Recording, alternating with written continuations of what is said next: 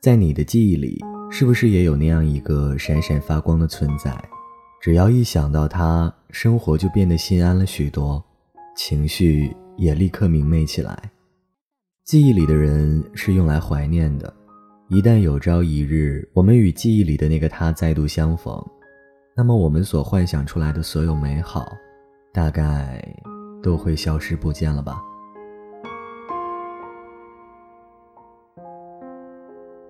嗨，各位好，欢迎来到素色光年的声音专辑。今天要和你分享的故事来自夏阳的《药物青春》。也许喜欢怀念你，多于看见你。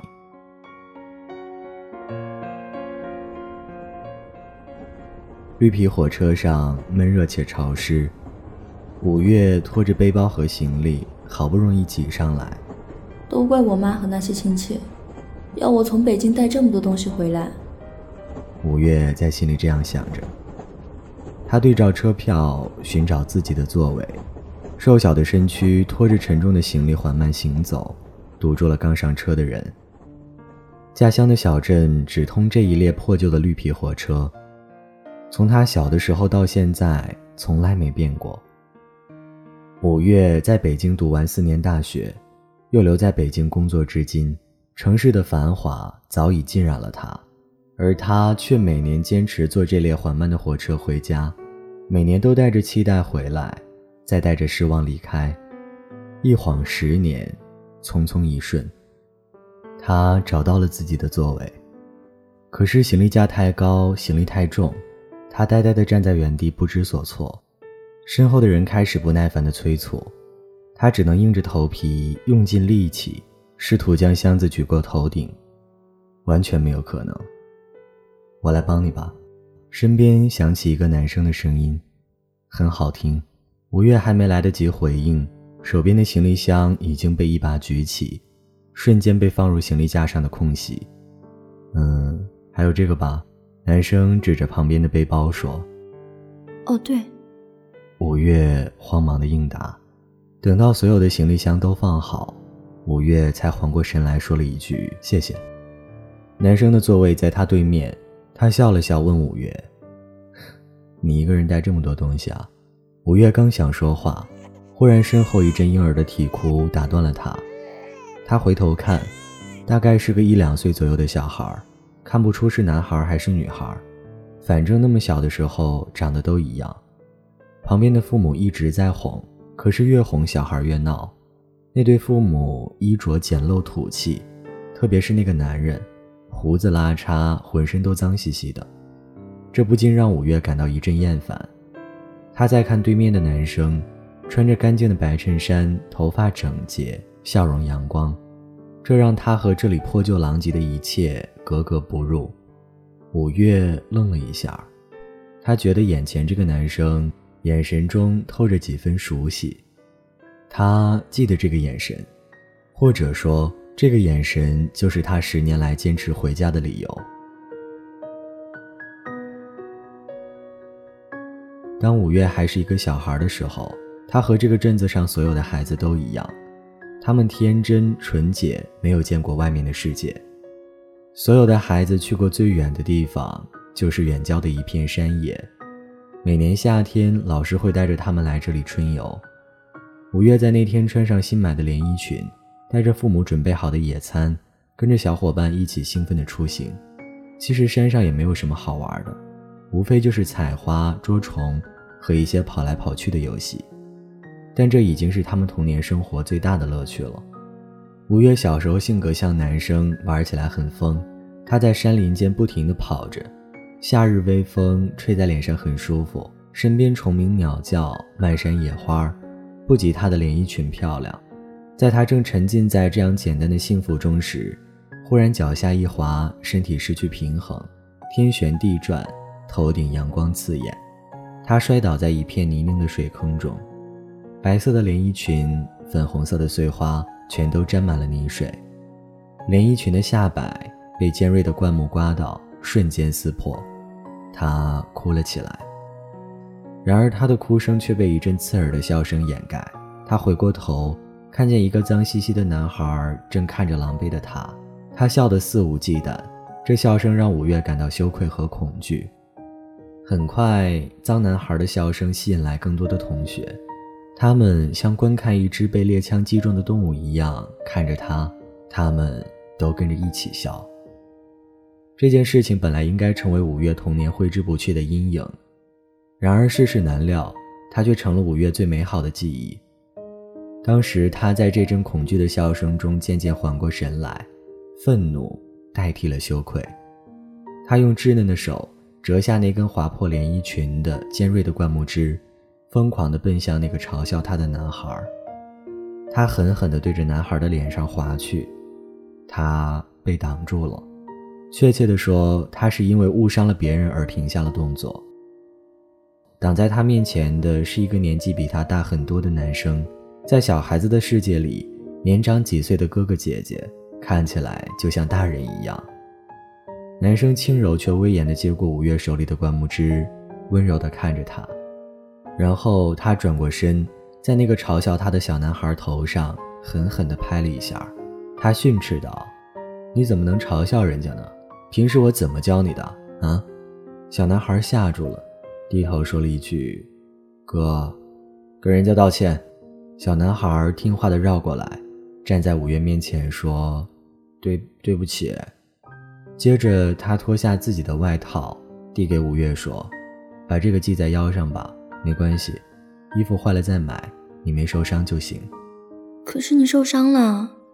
五月胆怯的指着男生的脸上说：“他因为突然挡在那个男孩面前，脸上被五月划出了一道伤，看起来已经有点流血了。”我没关系的，男生笑了笑，再次把外套塞给他。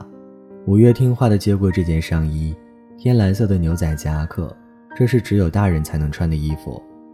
这件衣服好重啊，这是他当时最初的感觉。他和我身边那些同龄人都不一样，他们只能穿爸妈买的土里土气的衣服，只有他的这件衣服才好看。男生从背包里拿出一瓶水。让五月洗洗脸和手臂上的泥土，又顺便冲了冲自己的伤口。五月鼓起勇气问他：“你是我们学校的老师吗？”“ 我有那么老吗？”“那你也肯定不是我们学校的学生。你为什么在这儿？”男生跟五月解释说道：“他是那个男孩的哥哥，在外地读中学，只有在假期的时候才会回来。夏天暑假，他最喜欢的事情就是来这片山上。”你来山上做什么呢？听歌。听歌。对，男生拿出一个圆形的厚重的 CD 机，把一只耳机塞进五月的耳朵里。五月愣愣地听了一会儿，耳机里的声音空灵清澈。喜欢吗？男生问他。五月点了点头。这是我最喜欢的一个歌手，她叫王菲。这首歌叫什么名字？怀念。五月和他坐在山坡上，那天剩下的时间，他们一直在循环这首歌。夕阳西下，老师开始叫大家集合。男生对五月说：“你该回去了。”五月说：“你的衣服怎么办？你先穿着吧，有机会再还给我。”男生的身后是金色的落日，他个子高高的，五月总要抬起头才能看清他的脸。上面还有他失手留下的伤痕，然而他的眼神中透露着难以抗拒的温柔，在五月长大的这些年，时常被想起，就像现在一样。五月越看越觉得，他就坐在对面，还是穿着最好看的衣服，还是这样的笑容，还是体贴礼貌的帮助了我，还是这列唯一能回去的火车。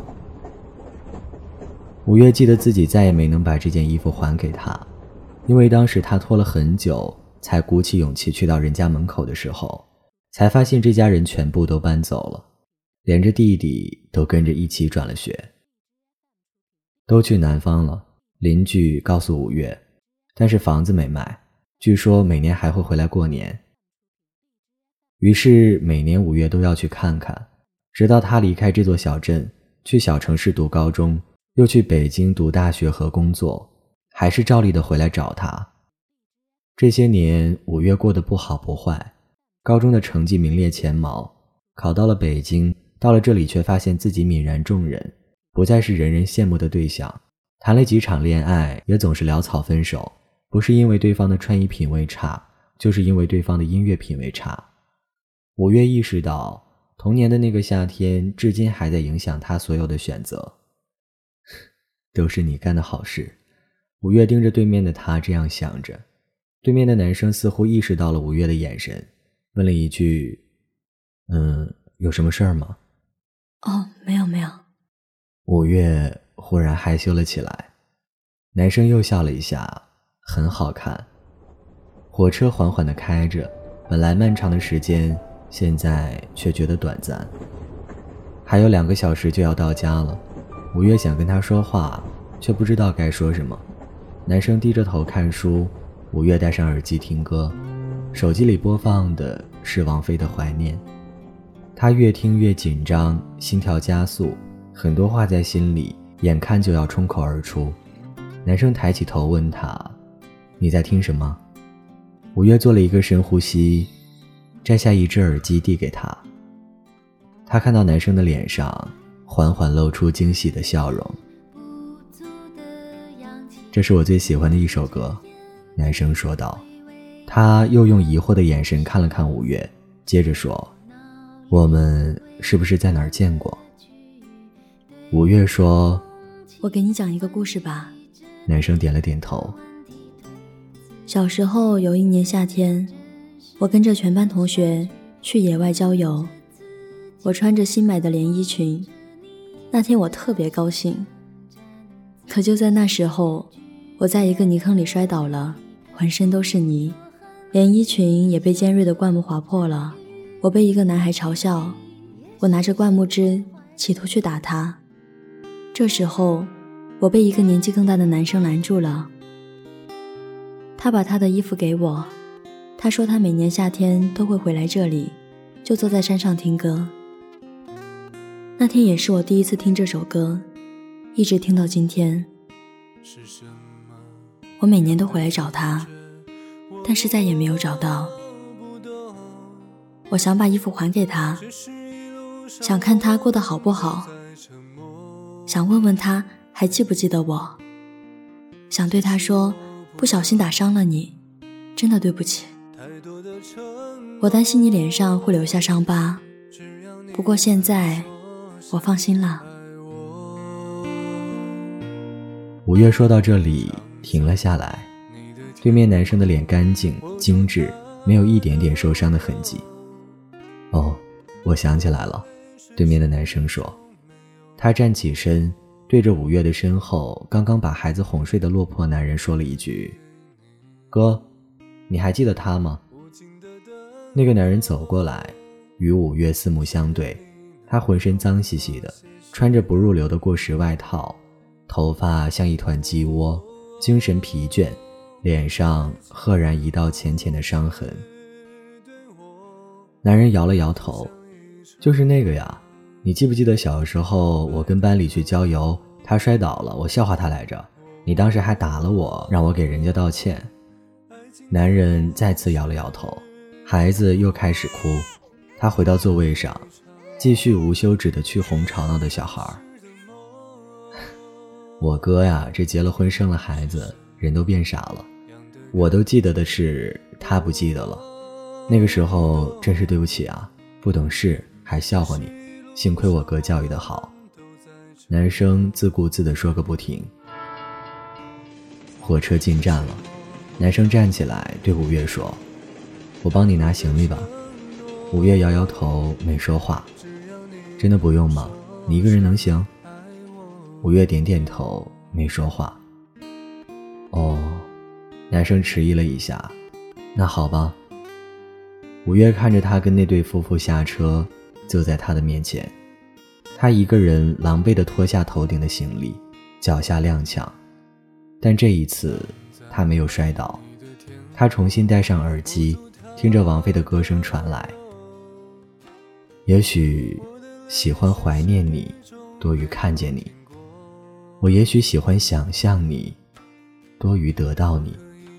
他不知道明年今天，自己回家的理由是什么了。